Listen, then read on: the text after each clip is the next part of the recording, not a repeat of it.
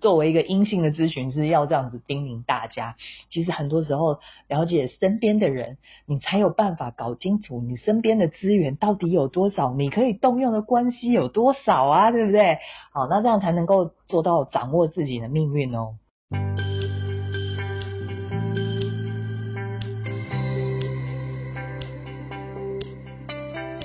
欢迎来到紫薇会客室，我们期待透过现代化与科学化的紫薇手术，透过学习与实践，解决我们人生中的大小事。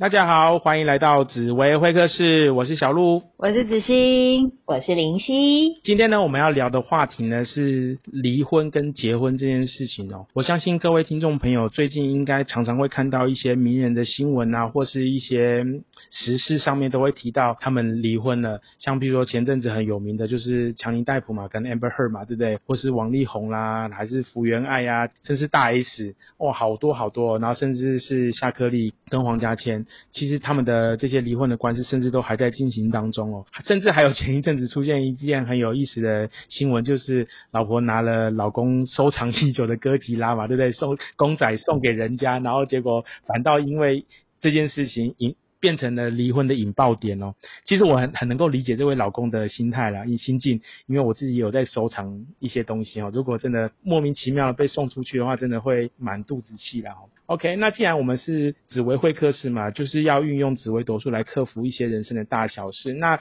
我想要请教一下林夕以及子欣哦，那我们要如何从紫微斗数命理这个角度来看待离婚跟结婚这件事情呢？我们先请林夕。好哦，这个其实因因为我我我接过很多那种就是在要离不离的状态的人，或者是呢，就是那个。重重复就是可能等于他情商可能在人生的记录当中很痛的情商有三四遍的那种人，嗯，我我的角度啦，我觉得真的很好玩，就是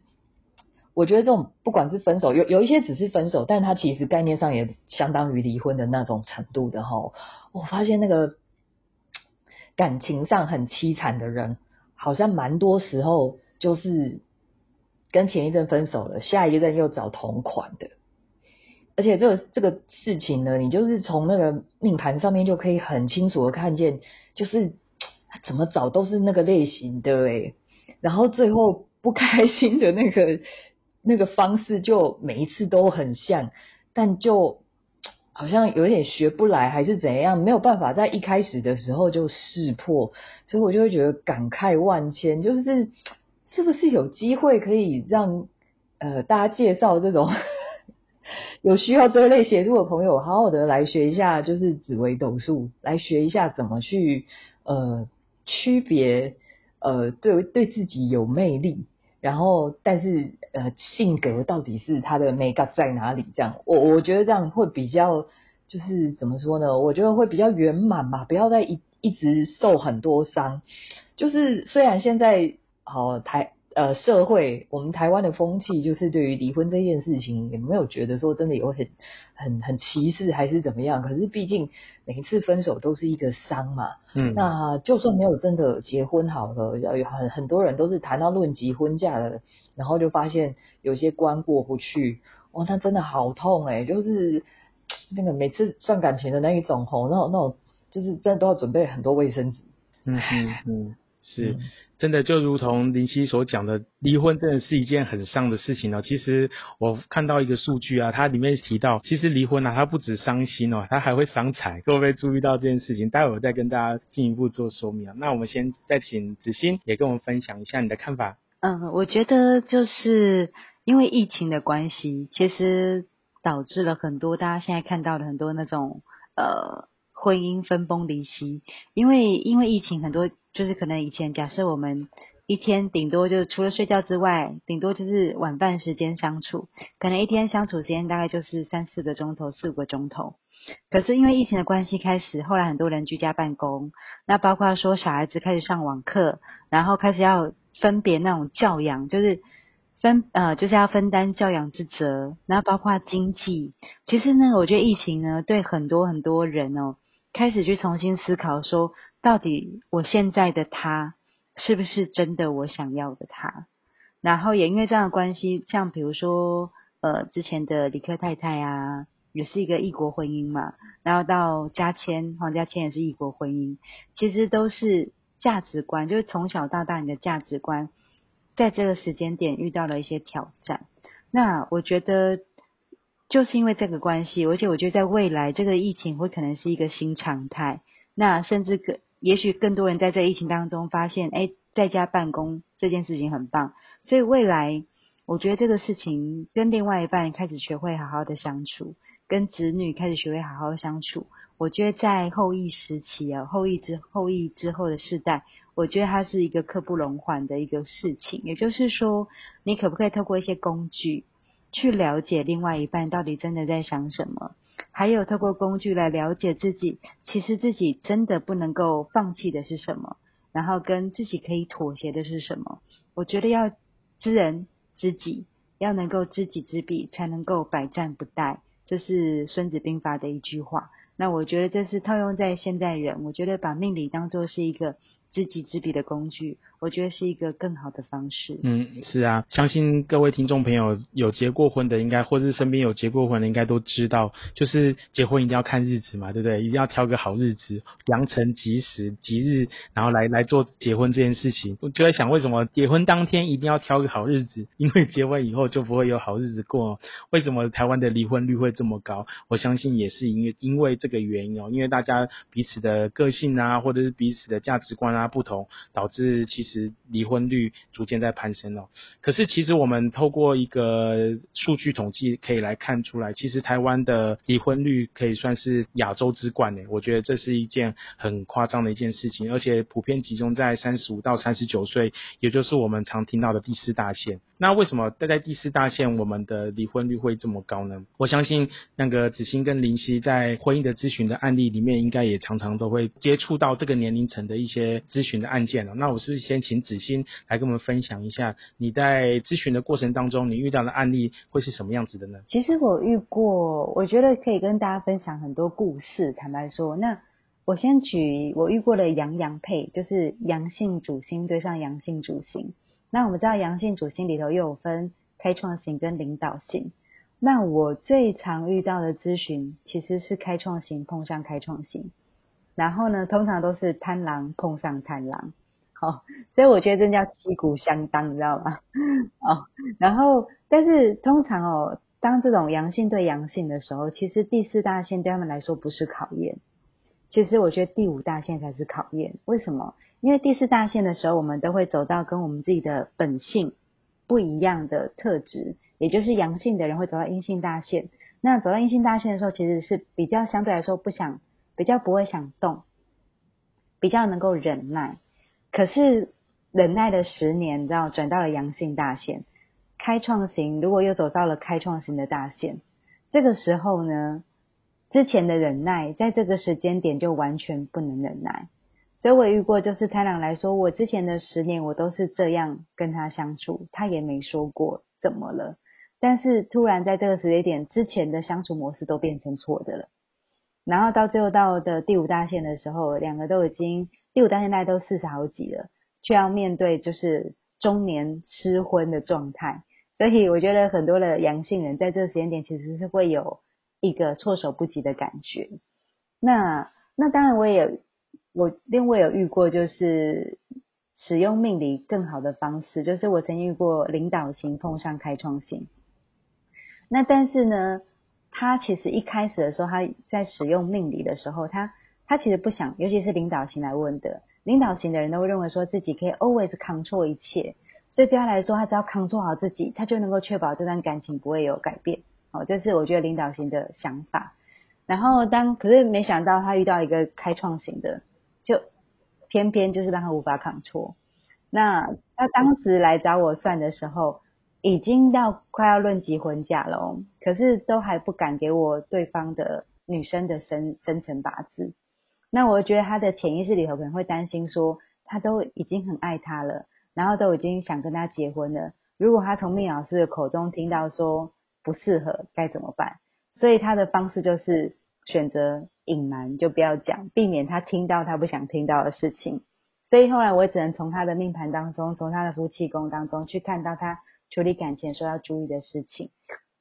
到最后，他们两个还是真的没有走在一起。那后来到了第二段，就是第二段感情的时候，这次他就学乖了。领导型的人有个优点，就是因为他如果觉得不能扛住，他觉得他要来搜寻更多的 idea，然后现在来找我算命。这次他就很老实的把对方的生辰八字给我了，然后所以我就开始提醒他们，他们相处上要遇到的、要注意的点是什么，对方的地雷是什么，跟你自己不能撼动的地方是什么。那要在要怎么样去取得这个两个人的平衡点？后来经由这个沟通之后，哎，很顺利，让他抱得美人归。所以我觉得命理它其实是一个规划未来的一个工具。所以如果不要为了就是不要当鸵鸟，我就会把我的把我头埋起来，只要我不看不听就好。实际上它可以是一个帮助你的助力，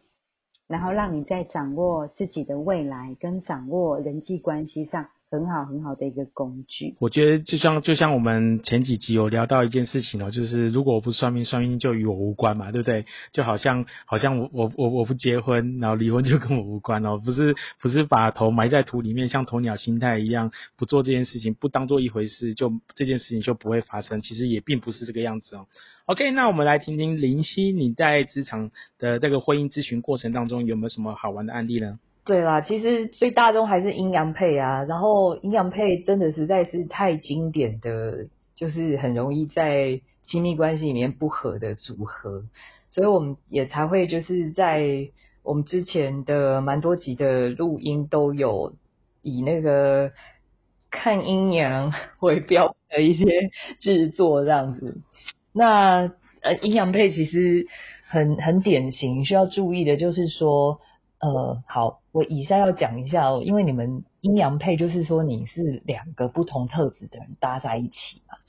那可是问题是价值观不同，会导致两边会发现对方跟自己不同的时候啊，就会产生一种是你对我错还是我对你错这样子的一个很，我觉得是对于关系有伤害的一个状况。那所以如果说呃你已经识别出来你。你跟对方是阴阳配的话，那真的要多多去呃强化一个心理建设，说呃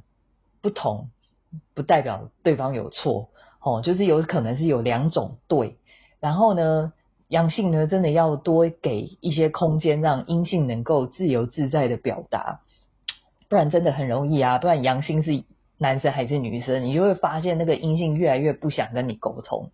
然后就是。怎么说呢？都不配合你，然后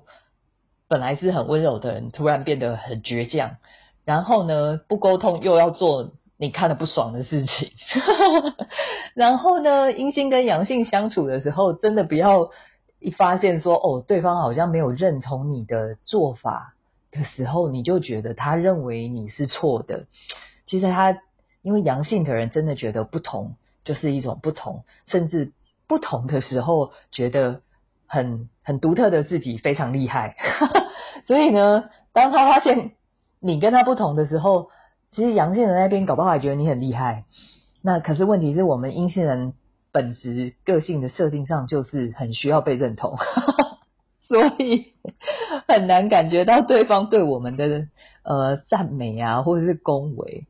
那这样子的话，对阴性来说，我觉得没有好事情，就是。把自己放在一个好像对方一直否定自己的一个状态里，但也许对方其实没有那个意思，可是你已经在那个感情的存折里面累积一些就是负债，那到时候问题处理起来就会很麻烦。所以呃，经常我我我常常都跟来找我咨询的人来讲啊，吼，就是说。今天你来的人如果是阳性，我就只好请你阳性的要修改一下。为什么呢？因为我动不到阴性的那一个啊。那今天来了阴性的，我就会请阴性的那一个要做一些修改。但不是说阳性的那那些行为，他可能有伤害到你，就可是他是对的，然后所以要你调整。No No No No No，其实我们关系里面真的没有对错，只是我们要找到一个可以跟对方相容，然后继续走下去，然后让彼此心里舒服的。那个那那一条路。那只是说哦，我们可能阴阳配在呃让对方舒服这件事情难度稍微高一点，因为不能将心比心。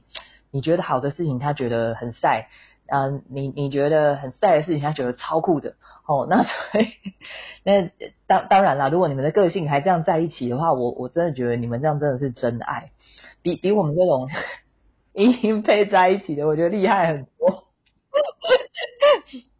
对，那既然是真爱，你又铁了心一定要好好的维系下去的话，那我们就是要来好好的了解跟你不同的生物到底它需要的是什么，你才更更能够好好的爱它嘛。好，那所以就是对啊，欢欢迎各位阴阳配的那个朋友们呢，真的要找找时间来跟我们我们三位好好的学一下怎么样去辨识对方的需要哦。对，好好的聊一聊这样子。其实像刚刚林夕提到的阴阳配，其实真的一开始的先天的特质就已经差了很多，所以自然而然要在相互调整的面相，其实也会跟着很多。然后子欣提到的阳阳配，相爱容易相处难嘛，要开刚开始可以打的天昏地暗，那个刚才遇到烈火，可是。结婚或是在一起了以后，也会打的天旋地转哦。我觉得 真的就是这个样子，难怪阳阳配也不容易啦，阴阳配其实也不容易。那我这边也可以跟听众朋友分享一下阴阴配的一些关系。其实阴阴配在刚开始的时候，我说他们在还没交往之前，其实他们是相处比较慢的。他们都可能比较会比较偏向等待对方开口嘛，或者等待对方多当做第一个起头的那个人，所以他们真的要走在一起会花比较长的时间，不像杨洋配可以马上点燃热火就开始然后，没办法那么快，他们比较慢热。可是他们的婚姻状况其实也是一样，类似这种状况，走到一定的阶段了以后，反而就好像是。吃过的鸡肋一样，这样子，那个食之无味，可是又弃之可惜，就觉得这段感情上面好像也没有出现什么大问题，却怀疑是不是对方真的是我的可以陪我终老的那一半，然后就会觉得是不是要换个对象，然后选择离婚哦。可是说归说了，到最后可能要做的都还是比较少，到最后还是好了，那就直接继续观望下去吧，好吧，我继续再看下去会发生什么事情，然后就就这样时间就过去了，不会像杨佩一样这么快速的就做出决。定或是决断这样子，所以所以说我遇到的音音配的一些伴侣，老实说啦，要说大问题没有。可是小问题，内心的疙瘩其实蛮多，然后会需要找很多的人来做抒发、做舒压，然后甚至是来做探讨，反而才可以比较有机会去缓解心里面的一些辛苦跟伤痛了哈。OK，那既然这样子的话，其实我们也常常会听到，不管是阳阳配或是阴阳配或是阴阴配，每个人都有各自的课题需要去学习啦。尽管在一起，我们祝福他们，可是如果真的要离开，我们也还是会期待对方找到更好的另一半嘛，对不对？所以说，其实找到第二春也会是我们在咨询上面一个很重要的议题，因为绝对不会是一个人就会绝对是最好最棒的那一个对象，有可能离婚以后，我们彼此才可以找到更优的另一半嘛，对不对？那这个部分的话，我们是不是也可以请子欣来跟我们听众朋友可以做什么样的建议？如果说我们 以后打算要找第二春的话，我们可以有什么样的行动跟想法呢？OK，因为其实你知道。像就像刚刚小鹿说的，现在台湾的离婚率啊居亚洲之冠，所以实际上哦，我我们在做咨询的时候啊，来问就是婚姻的事、婚姻的路的时候，婚姻的事情的时候，我们对于离婚这件事情已经有点点见怪不怪，或者我们觉得它叫稀松平常。那其实更多现在越来越多人来问我们说，那我的下一段什么时候会来？就是我下一个对的人什么时候会出现？然后可能甚至他们离开一段感情之后，他们甚至已经空旷空窗很久。然后那可是当然有可能第一段感情还有一些子女教养，所以他可能跟呃前夫或前妻还是会有很多的纠缠不清的可能的一个一个一个事情产生。然后就是，但是我觉得那没办法，因为那个就是反走过必留下痕迹。那但是如果在新的下一段，到底该怎么样可以？过得更好，那我我得坦白说，因为有时候其实不管决定离开的人是自己还是对方，就是发对方好人卡的是自己还是对方，其实我们都会有一段时间有一个叫做自我价值感低落，哦，所以即便是一个一个主动方说要断开感情的，他其实还会有一段时间很迷茫，哦，这是一个正常且合理的现象。好，那但是我觉得，如果说今天我们从刚刚很多的案例当中，我们也会感觉得出来，其实每一段命盘没有一个绝对相合的命盘。其实相处这个东西真的需要靠后天的学习，因为我们都太想要做自己，可是呢，我们却不能够容忍对方做他自己。我们都试图在两性关系当中想要取得一个领导的地位，那。到底怎么样才能够叫让彼此都能够做自己，可是同时又能够互相有一些些妥协，变成一个协奏曲？因为当如果两个都只是做自己的时候，其实它就是一个独奏啊。那到最后就像音音配一样，就是一个独奏，所以不能不沟通，然后或是有事不说，或是说只是像洋洋配，我就是希望对方配合我。我觉得它都是一个不健康的一个处理感情的态度跟方式。那我觉得唯有就是当要开始下一段感情之前，我觉得我们必须先重新回头去正视，在上一段感情当中，我觉得要学会原谅。那这个原谅是原谅对方，也原谅自己，因为在这个分手只是一个结果，但是它一定有一些些的原因。那我们可不可以透过这个命理？去找到这个原因，这个原因可能来自于哦，原来我这么的坚持做自己，到最后原来我的做自己其实触到了对方不能够撼动的一个原则性，就好像哥吉拉事件一样。所以，当我们借由这个命理，让我们可以能够知己也知彼，了解自己也了解对方，我觉得我们才有办法去期待说下一段感情可以更顺利。所以，我觉得我们不要再就是。啊，好像瞎子摸象，或是戴着眼罩，觉得看凭运气吧，相信老天爷会对我很好吧。就是我觉得这个是一个比较消极的在处理爱情或者处理感情的方式。其实我们可以用更积极的态度，像我刚刚前面那个例子一样，他可以一开始就让我知道对方的命盘，然后让命理老师知道说，其实你们两个相处的地雷在哪里，那什么东西是可以要互相协调跟妥协的地方。当我们更了解对方，也更了解自己的时候，其实我相信每个人的下一段感情都会是更美好的。OK，好，感谢子欣的分享哦，真的是这样子哦，没有绝对的 Mr. Right。在等着你哦，我们要成为那个 Mr. Right，要我们要成为那个真命天子、真命成天女，才会是更重要的一件事情哦。那我们是不是也可以请林夕也来跟我们分享一下呢？好哦，我觉得这种事情啊，如果真的分手了要找第二春啊，这，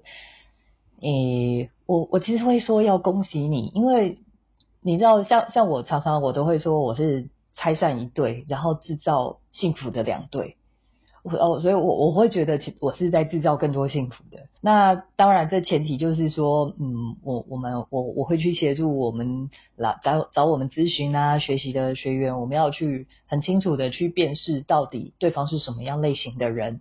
然后呢，去找到对方的需要。其实，在感情这件事情，我觉得如果无法了解对方，哦，对方发。哎，对方让你发现有很多就是你是搞不清楚他为什么要这样反应的行为出来的时候，我觉得这真的就会变成是叫做听天由命，因为就是对方怎么样你就只能随他怎么样嘛，所以这个这样子的关系就叫做碰运气。可是如果你可以了解对方，而且我觉得说是了解而不是控制哦，就是说哦，他如果会产生什么样子的行为，你大家可以理解为那是合理范围。这样子的状况下，我们才有办法去调整，说哦，那接下来互动该怎么办？那另外，我觉得在感情的咨询上面也很好玩的一件事情，就是呢，就是不管是阳性还是阴性，都有这种状况哦。就是对方有出现你不了解的反应的时候哦，那不是你你你并没有去找对方去了解为什么他这样反应，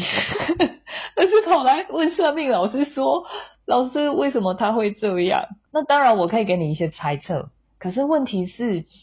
更好的不就是应该是你能够用一些呃对他带有好奇，想要了解他的一个心态，然后去好好真正的了解他吗？那如果说能够有有这样子一个顺畅的沟通的话，那是不是才有办法有那个机会去呃把你们的关系更加稳固，不然每次都还问问算命老师，那真的你你你所知道的一个人，很可能都是就是是一个幻觉出来的，然后你每一次对他留下来的印象都是很多很多疑惑，而不是就是真实的。真实的跟对方的接触，那我觉得这样子就会很可惜。如果说是重考生，像我一样，我也当过重考生啊，但我相信都是呃，我们都是为了更幸福，所以才会离婚的嘛，才会就是必须哦，已经是很走到很深的关系还要分手。那如果是这样子的话，都都已经遇到这种状况了，我们就更要想办法去掌握自己的命运。那掌握在关系里面掌握自己的命运，最好的办法就是了解对方。所以呢，我们 说来说去，就是希望大家真的就是呃了解到一件事情，其实掌握自己的命运，真的不是只有把焦点放在自己身上哈。我作为一个阴性的咨询师，要这样子叮咛大家，其实很多时候了解身边的人，你才有办法搞清楚你身边的资源到底有多少，你可以动用的关系有多少啊，对不对？好，那这样才能够做到掌握自己的命运哦。OK OK，感谢。林夕的分享，真的也是如林夕所说，其实我们在看我们自己的命盘的时候，只看自己的命宫、夫妻宫，去看看我们如何看待感情这件事情。可是我们还是要互相去了解对方到底是如何看待感情，才不会在感情的价值观上面产生一些问题以及疏漏。导致我们想要想要的事情跟对方完全截然不同，那自然而然就会从家偶变怨偶，然后从天生绝配变天生的冤家，那就是这就变成很可惜了，就不会有好日子可以过。OK，最后提醒那个跟大家分享一句话啦 h a p p y wife，Happy life，好不好？那个还是要把另一半照顾好，你才会有好的生活可以过。OK，那我们今天的的主题就到这边啦，我们欢迎各位听众朋友可以订。订阅我们的 podcast，也欢迎到我们的脸书粉丝团紫薇商学院来帮我们按赞。我们今天的节目就到这边喽，我们下次再见，拜拜。下次拜拜。